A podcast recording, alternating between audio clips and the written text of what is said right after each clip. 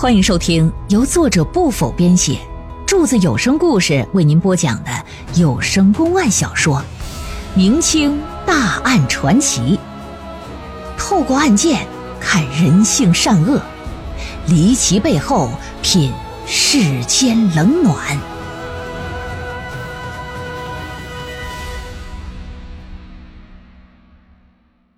高兰罗汉钱谜案第三回。那么有人可能听出来了，说这前两集呀，都围绕着一个事儿，什么事儿呢？罗汉钱，只要这罗汉钱一出啊，那必然会有人命。那说什么叫罗汉钱呢？罗汉钱呢，是为庆祝康熙皇帝六十大寿的时候，哎，所铸的这么一个铜钱。康熙皇帝五十二年春三月份，正值他的六十大寿啊。朝廷啊，那是除了举行隆重的寿礼仪式之外，还特地命专门负责铸造钱币的保全局，哎，精铸一批小铜钱啊，称为是万寿钱，也就是现在咱说的纪念币呗，在那年代就流行了。那么，为什么被称作是罗汉钱呢？是因为啊，在乾隆年间，在西湖旁的灵隐寺发生了一场火灾。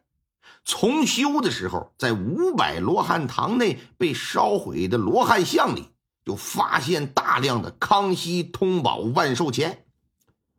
修缮完毕之后，当时的主持呢，就把这罗汉钱呢，干啥呀？啊，赠送给常去灵隐寺烧香拜佛的那些善男信女们了。哎，说这是罗汉像肚子里的钱。随身带着可以逢凶化吉呀，遇难成祥，就成了这么一个护身符。得到铜钱的这些个信众呢，哎，就把它称之为是这个罗汉钱了。之后这叫法呀，也就传开，以至于到后来，罗汉钱成为了康熙万寿钱的专用别称了。罗汉钱呢，跟一般康熙通宝的铜钱有着明显的区别。罗汉钱的那个“通”字儿。跟今天的“通”字的写法是一样的，哎，走字上面一个点儿，而普通康熙通宝的那个“通”字呢，则是走字上面有两个点罗汉钱的这个“西”字也跟咱们今天写的一样，下边四个点而普通的康熙通宝的那个“西”字，在“西”字那个“辰”左边的时候啊，左边那个位置啊，嗯，有那么一个竖撇。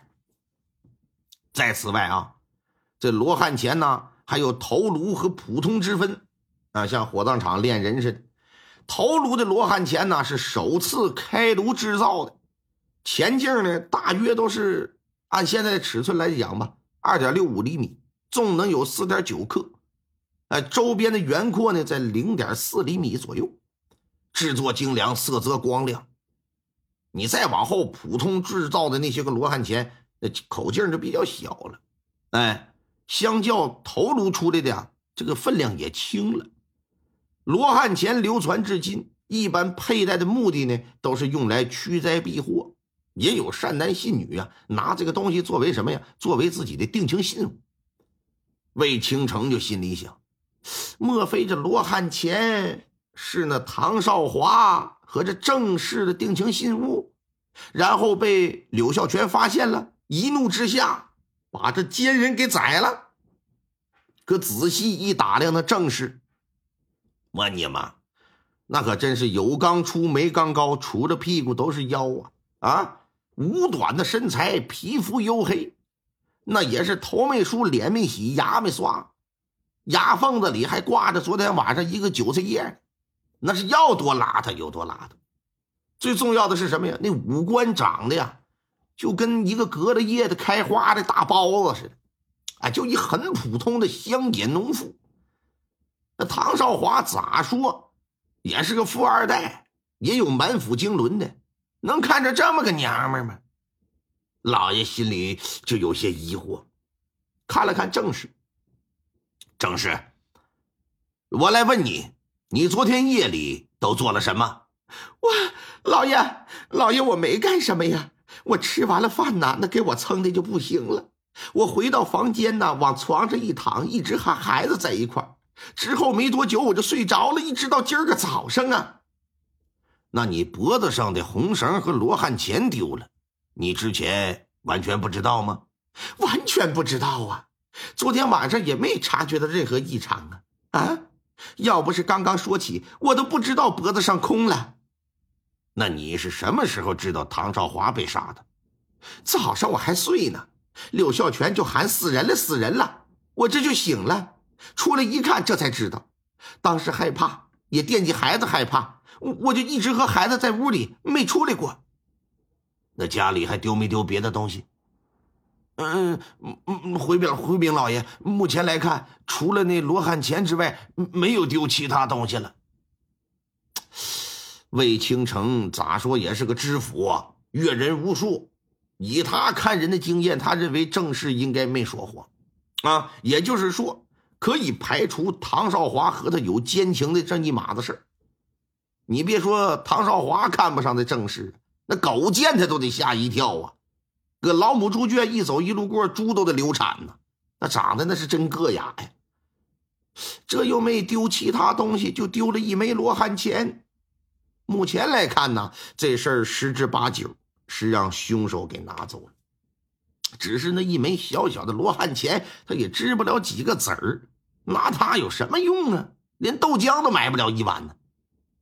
这就接着问郑氏，说：“郑氏啊，你那罗汉钱是打哪来的呀？”“嗯嗯，俺家爷们送给我的。”“那刘孝全，你又打哪弄来的？”“我这个是一个算卦先生给我的。”算卦先生怎么个事你说说吧。说吧，大约五天前，西岔镇的文人们在孔庙啊啊孔夫子的庙搞了一场文章会，所有文人墨客那都去参加了，其中呢就也包括柳孝全和这个唐少华。当天在庙门口啊，有个人呢搁那摆摊算卦。算卦的先生啊，声称自己呀有个外号叫“卦卦灵”，只需看看手相，我就能知道你的前世今生。而且呀，出道二十年从来没失过手啊。算一卦呢，就需要一个铜板。由于卦钱不贵，距离八月乡试这也是越来越近呢。很多准备参加考试的这些秀才呀。就掏钱想补一卦，看看自己到时候那考的怎么样。柳孝全一看，钱也不多，那我也算算吧。这就给算算。算命先生闭目合眼的看看他左右两手，看完之后则是大吃一惊啊！哎呀，恭喜恭喜呀！嗯。依老夫看，你将会是今年甘肃乡试的第一名啊！看完之后，给来了这么一句。柳孝全听完算命先生的话，那是心花怒放。人都这逼样啊！你别管真的假的，他就乐意听那好听的。你就像柱子似的，虽说咱长得像老猪头闷子似的，但谁要说我是颜值男神，我我这还是欣然接受的，是吧？那其他的文人墨客呢？一听什么玩意儿？你这个逼样，你还乡试第一名？我呸！你也呸！这个这这这这这这拉鸡巴倒吧？这这胡说八道嘛？嗯，这些秀才们为什么嗤之以鼻呀？那都是有说的。因为柳孝全在镇子里这些秀才当中，那不算出类拔萃的，最多呀，你也就算个中等水平。而且呀，他先前参加乡试，那一试就落榜，一试就落榜。你现在你这算了一卦，看看两个手掌心，你说他今年能考第一，那能服众吗？嗯，哪知道啊算命先生啊，把柳孝全给他那卦钱又还给他，往他手心那么一放，说：“列位啊，他能不能成为解元？”今年八月考试，咱就知晓了。为了证明我今天算的不错，你这样，我不收他挂钱啊，我把钱先还给他。说来，先生，你收好啊。如果今年你要考了第一名，到时啊，还来这里，你再把这一个铜板，你再给我便是。刘小泉一听，那感情好了，是吧？说行，没问题，就这么定了。参加完文章会，回到家里，刘孝全往炕上一躺，回想啊，算卦的说我今年能考第一，哎呀，这嘴角啊，情不自禁的就露出一抹微笑，闭目合眼的就搁那想啊，就连升学宴的地址恨不得都幻想出来了，伸手打怀里啊，就拿出那枚铜钱来。心说：“我得把它保存好。如果真要考个第一名，这铜钱可是最好的见证啊！啊，以后我这世世代代，我这这得当个传家宝啊！可拿出铜钱这么一看，不对劲儿，发现不是当时交给算卦先生那个嘉庆通宝了，变成康熙通宝的罗汉钱了。哎，猜想啊，应该是呢。”算命先生刚才可能一来一换，在口袋里拿错了。嗯，哎呀，搁这摆着看呢，躺炕上。自己家娘们正式可就过来了，啪的一把就把那罗汉钱给抢过来了。呀，这不是罗汉钱吗？哎呀妈，这东西可不常见呢！我说死鬼呀！哎，归我了啊！我找个红绳，我戴脖子上，保佑咱一家平平安安的，这得呀。就这么的。罗汉钱就挂在正式的这个脖子上，直到今天早上丢失不见。老爷一听，可就陷入沉思了。啊，还有这事儿！正在这时，刘孝全一拍脑门说：“哎，大人呐，我想起一事。昨夜啊，即将彻底醉倒之前，那唐少华曾经喊他热。”之后我就敞开胸怀，我看他脖子上啊戴着一个玉观音，我顺嘴就说：“我说你的玉观音品相可不错呀。”这他还跟我显摆呢，说是出自南阳雕刻大师之手，并且呀请了三位得道的高僧给开过光，可以驱灾辟邪呀。他问我是否有类似的东西没？我我我就说我我我我没什么显摆的，我我说我有一个罗汉钱。在我媳妇脖子上戴着呢，唐少华也没说啥，把衣服领这么一合，躺地上就睡了。如今想来，这唐少华昨日来我家中，极可能是来套我话的吧？啊，还有这么个场景呢！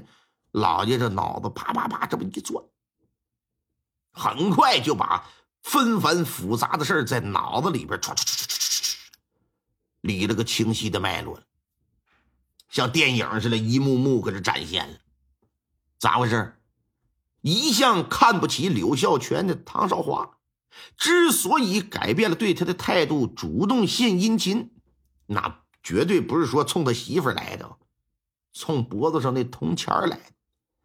想来一定是等柳孝全醉倒之后，正式和孩子也进入梦乡了。